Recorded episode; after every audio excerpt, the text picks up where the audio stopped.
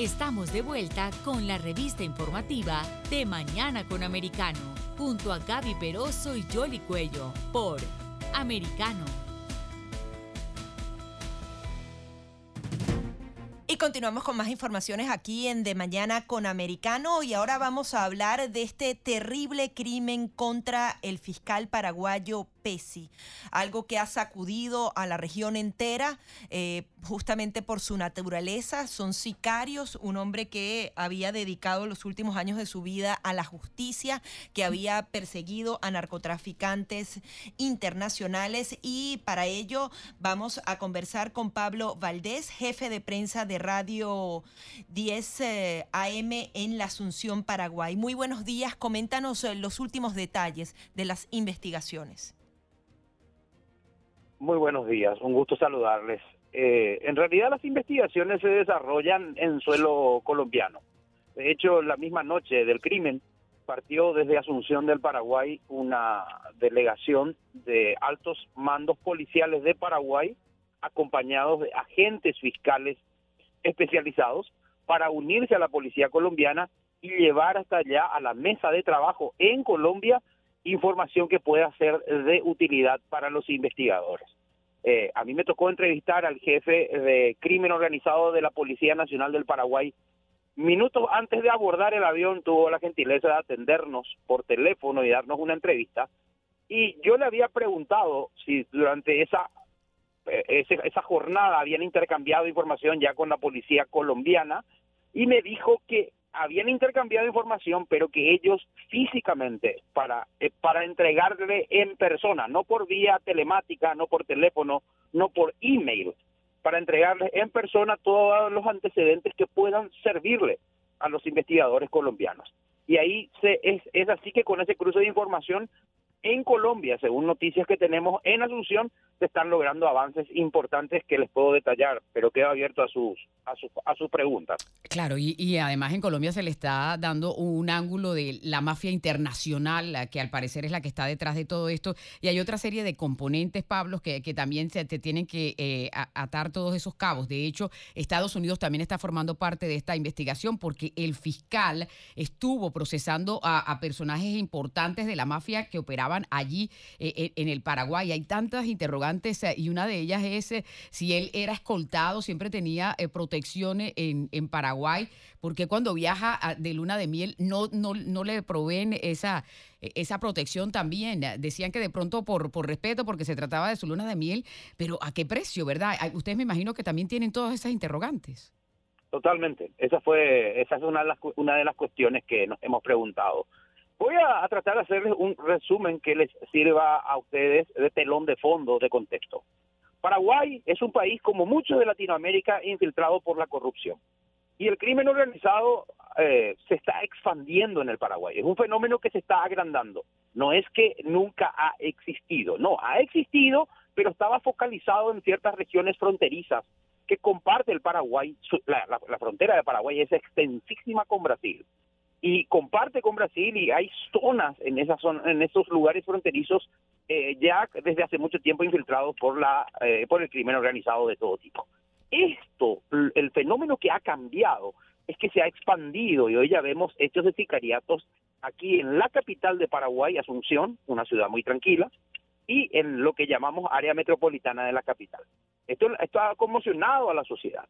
Y el fiscal Pechi, ha tenido un protagonismo importante en estos últimos años porque él pertenecía a la unidad de lucha contra el crimen organizado y el narcotráfico del Ministerio Público. Ministerio Público se llama la oficina de la Fiscalía en el Paraguay. Ellos han hecho eh, operativos impresionantes, jamás vistos en la historia reciente del Paraguay. Eh, hace poco se hizo un operativo llamado a Ultranza Paraguay, más de 100 allanamientos millones de dólares, más de 100 millones de dólares en incautaciones de aeronaves, de propiedades, de cargamentos de droga. De, eh, fue una cosa impresionante. Investigaciones al circuito financiero del lavado. Antes, la caída de 3.000 kilos de cocaína que iban rumbo a Europa, que pertenecía a una organización criminal cuyo origen estaba en Colombia, pero estaba enlazado al Paraguay, donde usaban el Paraguay como ruta para llevar a Europa. O sea, era un intrincado mundo en el que se manejaba Pechi. él sí, con la precariedad del Estado paraguayo, tenía a disposición una custodia personal, aparentemente, según averiguamos, aquí en nuestro país. Pero la respuesta es tan simple como trágica. Él decidió viajar a su luna de miel, eh, sus jefes decidieron respetar esa privacidad, y el, por ejemplo el poder ejecutivo el presidente de la república o sea eh, el poder ejecutivo no fue informado por la fiscalía de su viaje de luna miel por lo tanto el poder ejecutivo no tenía cómo informar a la embajadora paraguaya en Bogotá de que un alto funcionario de ese tipo estaba por Colombia. Eh, eh, esa es la respuesta simple. Lo que surgió en las últimas horas es lo impresionante Claro, y es que además, es que además eh, las autoridades colombianas tampoco sabían que, que, que, él estaba, estaba allí, ¿no? Pero, Pablo, hay, hay algo un poco más profundo que eso, y es eh, la presencia de grupos terroristas como Hezbollah, que parece que podría estar involucrado, porque una de las investigaciones del fiscal estaba relacionada con, con, esta mafia. Sí, y es, es lo que es lo siguiente que les iba a decir. Yo mismo hasta ayer estaba convencido que a él posiblemente lo hizo matar alguien de estos grupos que transportan estos enormes cargamentos de cocaína que él ayudó a tumbar. Ustedes saben que este tipo de unidades fiscales y de la policía en Paraguay que se dedican a esto trabajan codo a codo con la DEA. Si no lo saben, yo les cuento. Trabajan codo a codo con la DEA y trabajan codo a codo con Europol, la policía europea. Trabajan codo a codo con la Interpol. Ellos eh, son unidades especializadas porque estos son, eh, digamos, Paraguay es ruta, solamente ruta de, ¿cómo es? De, para el envío, no, es el productor de la cocaína. Eh, marihuana sí produce, pero la cocaína viene de otra parte. Entonces, eh, es una persona muy vinculada a la DEA, muy vinculada al Departamento de Justicia de los Estados Unidos. yo les cuento que la Embajada de Estados Unidos en Asunción tiene un oficial del Departamento de Justicia tiene un oficial del Departamento de Justicia, tiene alguien de la DEA y ellos eh, están en línea directa. Entonces, dicho esto, en ese marco, hace creo que más de un año, debería buscar, pero lo que les voy a contar sí es concreto. Ellos arrestaron a un presunto integrante del Hezbollah que estaba aquí en Paraguay y a su mujer o a su pareja que aparentemente también eh, formaría parte del Hezbollah. Y, por ejemplo, encontraron más de un millón de dólares escondidos que tenían estas personas. Logró la captura y la extradición de este hombre del Hezbollah a los Estados Unidos. Ya está en prisión en Estados Unidos este hombre del Hezbollah y esta mujer está en el mismo proceso, probablemente va a ir a parar con sus huesos a una cárcel a los Estados Unidos también. Entonces, eso fue lo impresionante que nos hemos enterado que la línea de investigación llevó a los investigadores a una cárcel de Estados Unidos y que desde ahí se habría ordenado este atentado. Y yo les voy a dar un elemento. Hay una especie de código no escrito que dice esto, de los narcos y contrabandistas y traficantes de ese tipo. Ellos no matan policías ni fiscales. Los terroristas sí los terroristas matan Ahora, y fiscales. Más allá de la responsabilidad, allí también queda eh, una justicia amedrentada que ese también sería uno de los grandes puntos. Tú hablas de operativos sin precedentes en Paraguay, de alguna manera se ha creado este grupo especial que ha dado respuesta, pero cuando matan a una figura tan importante, esto hace retroceder a los demás operadores de justicia. Es un mensaje, un mensaje muy nefasto, pero le voy a decir algo, yo no creo que los operadores de justicia retrocedan. De hecho, hay más investigaciones que nosotros como periodistas, ustedes saben, manejamos a veces información que están en curso y que van a ocurrir, que no tienen nada que ver con este crimen incluso. Eh, acá el problema no es ese, no es ese. Yo les, les digo cuál es el problema. El problema es eh, la política inficionada por este grupo, por, por estos grupos de criminales. O sea, siempre tienen algún juez amigo, a cómplice, verdad, algún fiscal amigo, siempre tienen algún policía eh, tocado con dinero, siempre tienen algún poli acá en Sudamérica es tan normal algún parlamentario que llega con votos del financiamiento de, del dinero proveniente del narcotráfico. O sea, si los si los que están en el poder político están inficionados, aquí abajo es ahí donde estamos desprotegidos porque el paraguas que nos debe proteger es el institucional Y a la fiscalía, a la policía y a la justicia en general, también ese paraguas le debe proteger, porque ellos son operadores de justicia, no son políticos. Pero mientras, digamos, no frenemos la, lo que llamamos la narcopolítica, no le no, no, no, no logramos no logremos hacerle retroceder de alguna manera eh, este fenómeno va a estar siempre latente. No solamente el crecimiento de estos grupos sino la posibilidad de que maten a más Claro, es la corrupción también la que, que van filtrando, es como un cáncer, ¿verdad? Ahora, eh, ¿qué, se espera? Ya mencionabas que eh, hay fiscales que están viajando a Colombia. Hay, esto va a ser una investigación conjunta porque va a estar involucrada, por supuesto, Colombia porque ocurrió en territorio colombiano, Estados Unidos porque también ya están enviando eh, personal y, Paraguay porque se trata de uno de sus ah, funcionarios más importantes a nivel de, las investigaciones y de la fiscalía. ¿Qué sigue dentro de Paraguay después de esto? Bueno, dentro de Paraguay se, abre un debate. Se abre el debate de dotar de más medios, por lo menos a los agentes que se dedican a luchar contra organizaciones tan poderosas. Eso es lo primero. Porque cada año en el debate del presupuesto eh, eh, reciben el castigo político del recorte de su presupuesto. Y a veces en condiciones paupérrimas eh, realizan sus procedimientos. No paupérrimas en cuanto a medios de investigación, sino en cuanto a medios de protección personal como por ejemplo pagar una custodia, por decir algo muy simple. Entonces, se abre ese debate, se abre el debate de la narcopolítica que acabo de describir. Y se abre el gran desafío, o dejarse intimidar por lo que ha sucedido y tomar nota, acuse de recibo de este mensaje mafioso eh, y, y quedarse quieto, o reaccionar, no bajar la guardia, que alguien tome la posta y siga adelante. Yo creo que, son dos desafíos. ¿Crees que Paraguay debe eh, invertir más en la protección de sus funcionarios a partir de este momento? Les voy a contar algo que les va a dar risa. ¿Qué es? yo tengo 47 años.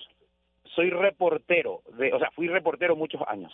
Desde que yo tengo memoria, se, se presentaban proyectos para dotar de radares militares y aviones de intercepción para derribar aeronaves de narcotráfico hace más de 20 años y nunca se aprueba.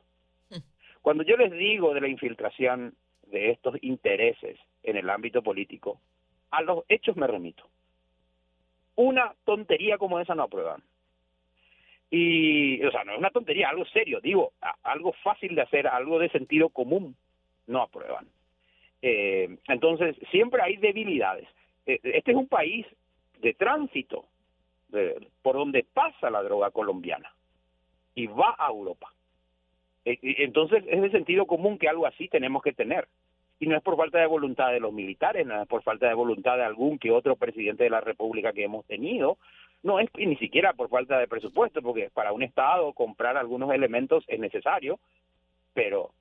Eh, es falta de voluntad, más bien cualquier iniciativa que tenga que pasar por el Parlamento siempre se encuentra con la contra y no, sé por qué eh, logran eh, frustrar o retrasar. O aprueban los años que llevó, los años que llevó la creación de leyes para mejorar el combate al financiamiento y lavado el financiamiento del terrorismo y lavado de activos, como se llama la ley, lavado de activos y combate al eh, terrorismo, y se aprueba, se aprueba la ley. Pero ustedes se ponen a leer la ley y siempre hay una ventana abierta, siempre hay algo. Si la ley es perfecta, si la ley es perfecta, basta un funcionario con, corrupto en el más alto cargo de la Secretaría de Prevención de Lavado de Dinero y entonces, digamos, siempre se ve entorpecido. Paraguay es un país cuyo gran desafío es luchar contra esto y derrotar al lavado de activos y financiamiento del terrorismo. Ese, ese es el gran desafío del Paraguay para empezar a acabar con esto. Me imagino también que con el asesinato de Marcelo Pesi, eh, eh, contrario a lo que de pronto pensarán ah, estos ah, eh, delincuentes y esta mafia internacional, el foco ahora va a estar más centrado allí, ¿no? Así mío. Yo creo que esa, esa va a ser una de las consecuencias. Los días dirán, los días dirán, pero yo creo que esa va a ser una de las consecuencias, porque la población también necesita eh, ver, abrir los ojos y dimensionar, porque cuando uno habla de lavado de dinero, para la población es algo lejano, para la población que es lo cercano, ver a un criminal que te mata en la calle, que te quiere robar, arrebatar un teléfono celular, un iPhone, y, tú estás en la calle, qué sé yo, y, y aparece un chico allí drogado y te mete un, una puñalada o algo así. Eso es lo que a la gente le, parece un hecho criminal, es algo que eh, eh, es lo que le asusta o un sicario que viene y mata. Pero el lavado de dinero le parece algo lejano, algo que no hace daño. Eh, no dimensionan que el lavado de dinero es la ventana que permite que estas organizaciones sigan funcionando. Mm. Pero no es que no es que acá no no es que acá no es que en Paraguay haya gente que no, no luche contra esto. Claro que hay, ahí tenés el ejemplo, el fiscal Pechi. Pues claro. Que no es el único. Y ha parado con su vida.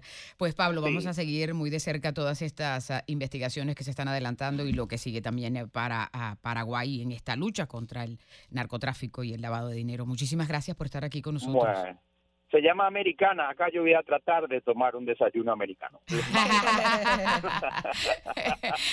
Muy bien.